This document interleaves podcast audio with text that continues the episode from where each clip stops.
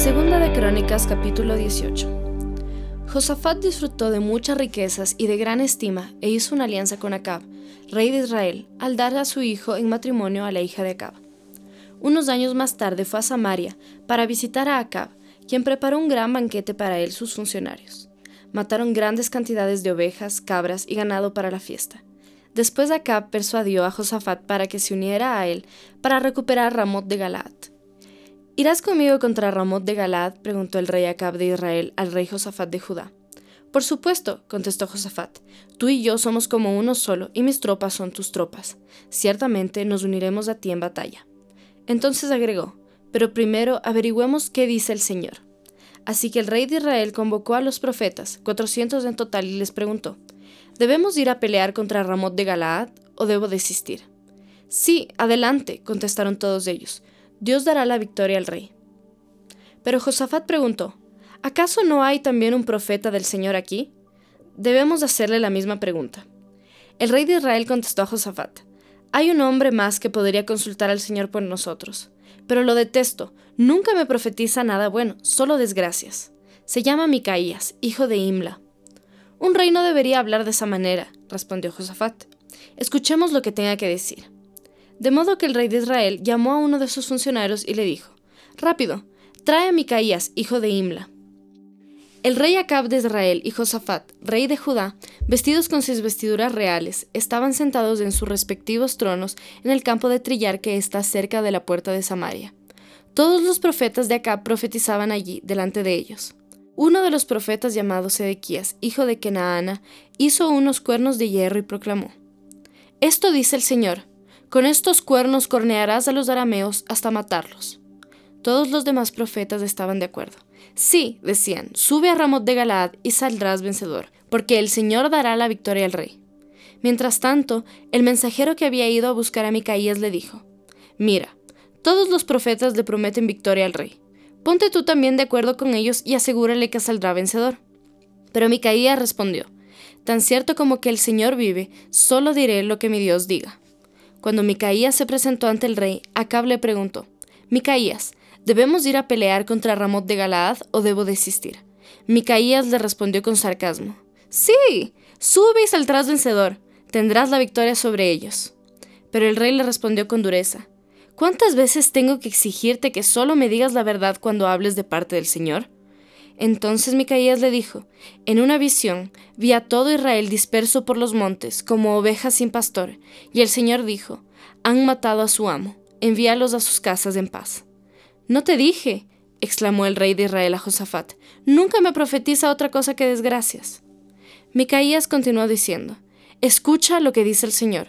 Vi al Señor sentado en su trono, rodeado por todos los ejércitos del cielo, a su derecha y a su izquierda. Entonces el Señor dijo, ¿quién puede seducir al rey Acab de Israel para que vaya a pelear contra Ramot de Galaad y lo maten? Hubo muchas sugerencias, hasta que finalmente un espíritu se acercó al Señor y dijo, Yo puedo hacerlo. ¿Cómo lo harás? preguntó el Señor. El espíritu contestó, Saldré e inspiraré a todos los profetas de Acab para que hablen mentiras. Tendrás éxito, dijo el Señor. Adelante, hazlo. Así que como ves, el Señor ha puesto un espíritu de mentira en la boca de tus profetas, porque el Señor ha dictado tu condena. Entonces Sedequías, hijo de Kenaana, se acercó a Micaías y le dio una bofetada. ¿Desde cuándo el espíritu del Señor salió de mí para hablarte a ti? le reclamó. Y Micaías le contestó, Ya lo sabrás cuando estés tratando de esconderte en algún cuarto secreto. Arréstenlo, ordenó el rey de Israel. Llévenlo de regreso a Amón, el gobernador de la ciudad, y a mi hijo Joás. Denles la siguiente orden de parte del rey. Metan a este hombre en la cárcel y no le den más que pan y agua hasta que yo regrese sano y salvo de la batalla. Pero Micaías respondió, Si tú regresas a salvo, eso significará que el Señor no habló por medio de mí. Entonces, dirigiéndose a los que estaban alrededor, agregó, Todos ustedes, tomen nota de mis palabras. Entonces Acab, rey de Israel, y Josafat, rey de Judá, dirigieron a sus ejércitos contra Ramot de Galaad. El rey de Israel dijo a Josafat, Cuando entremos en la batalla, yo me disfrazaré para que nadie me reconozca, pero tú ponte tus vestiduras reales. Así que el rey de Israel se disfrazó y ambos entraron en la batalla. A su vez, el rey de Aram había dado las siguientes órdenes a sus comandantes de carros de guerra. Ataquen solamente al rey de Israel, no pierdan tiempo con nadie más. Entonces, cuando los comandantes arameos de los carros vieron a Josafat en sus vestiduras reales, comenzaron a perseguirlo. Allí está el rey de Israel, gritaban. Pero Josafat clamó y el Señor lo rescató. Dios lo ayudó apartando a sus atacantes de él. Tan pronto como los comandantes de los carros se dieron cuenta de que no era el rey de Israel, dejaron de perseguirlo. Sin embargo, un soldado arameo disparó una flecha al azar hacia las tropas israelitas e hirió al rey de Israel entre las uniones de su armadura. Da la vuelta y sácame de aquí, dijo Acab entre quejas y gemidos al conductor del carro. Estoy gravemente herido. La encarnizada batalla se prolongó todo ese día, y el rey de Israel se mantuvo erguido en su carro frente a los arameos.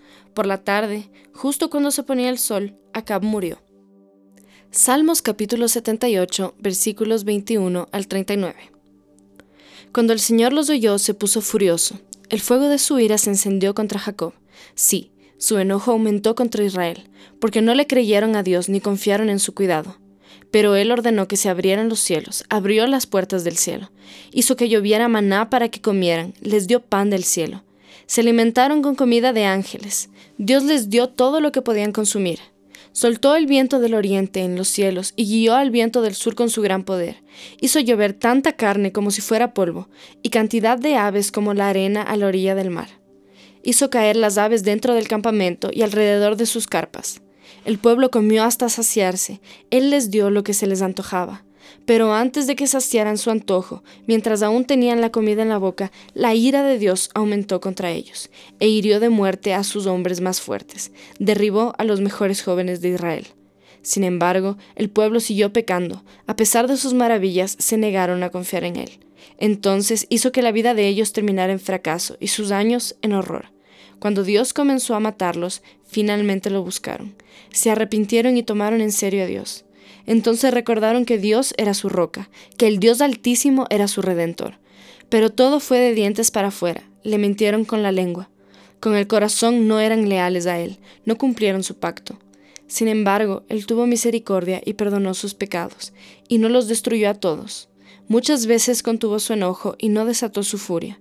Se acordó de que eran simples mortales que desaparecen como una ráfaga de viento que nunca vuelve. Juan capítulo 13 versículos del 1 al 20. Antes de la celebración de la Pascua, Jesús sabía que había llegado su momento para dejar este mundo y regresar a su Padre. Había amado a sus discípulos durante el ministerio que realizó en la tierra y ahora los amó hasta el final. Era la hora de cenar, y el diablo ya había incitado a Judas, hijo de Simón Iscariote, para que traicionara a Jesús. Jesús sabía que el Padre le había dado autoridad sobre todas las cosas, y que había venido de Dios, y regresaría a Dios. Así que se levantó de la mesa, se quitó el manto, se ató una toalla a la cintura y echó agua en un recipiente. Luego comenzó a lavarles los pies a los discípulos y a secárselos con la toalla que tenía en la cintura. Cuando se acercó a Simón Pedro, éste le dijo, Señor, ¿tú me vas a lavar los pies a mí?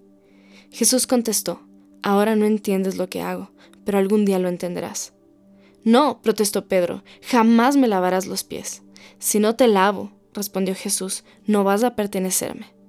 Entonces lávame también las manos y la cabeza, Señor, no solo los pies, exclamó Simón Pedro. Jesús respondió, Una persona que se ha bañado bien no necesita lavarse más que los pies para estar completamente limpia y ustedes, discípulos, están limpios, aunque no todos.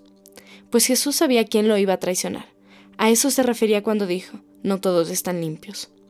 Después de lavarles los pies, se puso otra vez el manto, se sentó y preguntó, ¿Entienden lo que acabo de hacer?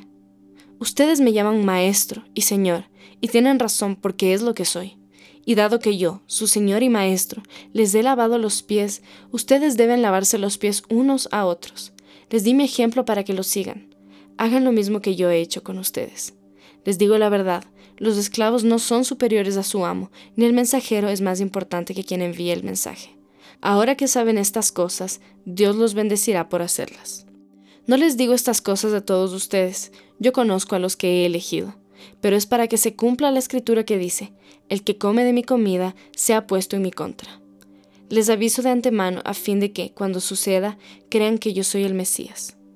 Les digo la verdad, todo el que recibe a mi mensajero, me recibe a mí, y el que me recibe a mí, recibe al Padre, quien me envió.